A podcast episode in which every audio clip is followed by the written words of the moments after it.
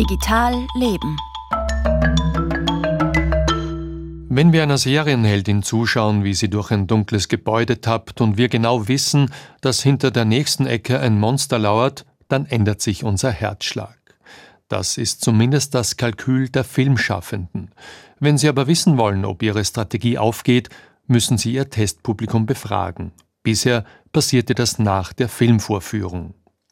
In einem neuen Kinosaal in Bristol lässt sich der Grusel nun in Echtzeit messen, also genau dann, wenn es uns die Haare aufstellt.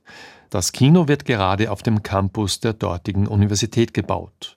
Irmi Wutscher hat mit dem Neuropsychologen gesprochen, der mit diesem Kinosaal die Publikumsforschung voranbringen möchte. My name's Ian Gilchrist. I'm Professor of Neuropsychology at the University of Bristol in the United Kingdom, in the UK.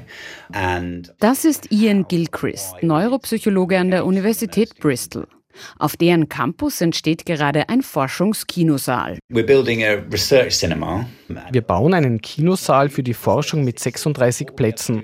Dort können wir die Reaktionen aller Personen messen, etwa Puls und Hautwiderstand oder wie oft sie blinzeln, ob sie Popcorn essen, auf den Sitzen herumwetzen oder woanders hinschauen. Uh, whether they look away from the screen. We'll also be able to measure where they're looking on the screen. Noch bis vor wenigen Jahren mussten Menschen für solche Messungen in einem Labor sitzen und wurden mit Geräten verkabelt. Eine Situation, die überhaupt nicht dem entsprach, wie Menschen meistens Filme schauen. Mittlerweile sind die Messgeräte viel kleiner geworden und vieles geht auch ohne aufwendige Verkabelung.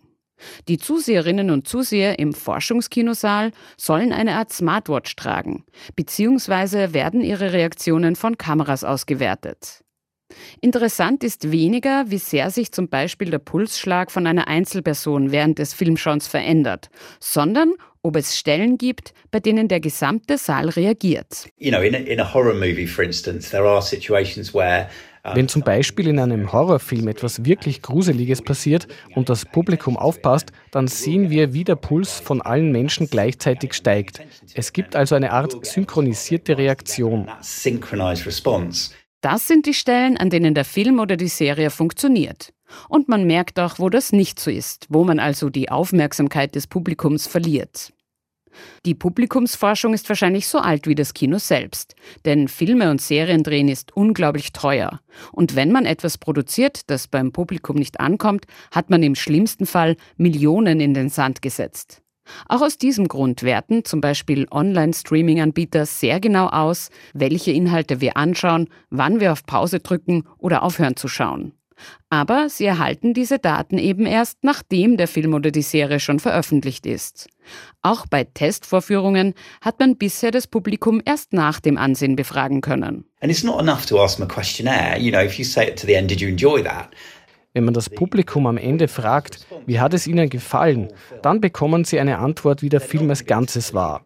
Die Leute können einem aber nicht sagen, bei Minute 4, das war die Stelle, wo ich gelangweilt war oder wo ich geweint habe oder wo es für mich am spannendsten war. Im Forschungskino bekommt man die Reaktionsdaten also genau zu den entsprechenden Filmstellen.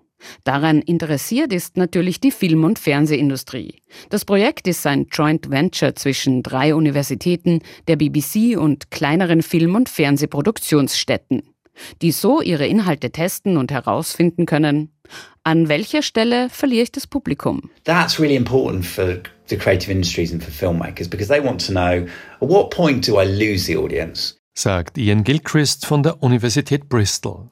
In Kalifornien wird seit Freitag ein Tesla-Unfall verhandelt. Vor vier Jahren war ein Mann mit 100 km/h in der Nähe von Los Angeles von der Straße abgekommen und gegen einen Baum geprallt. Dabei wurde er tödlich verletzt. Der Vorwurf, der Autopilot von Tesla habe nicht funktioniert. Zugelassen sind in Kalifornien mit Ausnahme der Robotaxis in San Francisco derzeit nur Fahrassistenzsysteme der Stufe 2, bei denen man die Hand am Lenkrad haben muss, auch wenn die Autos die Spur selber wechseln. Vollautonomes Fahren wäre Stufe 5. Nach Meinung von Expertinnen und Experten ist es frühestens 2030 soweit. Das war Digital Leben mit Franz Zeller.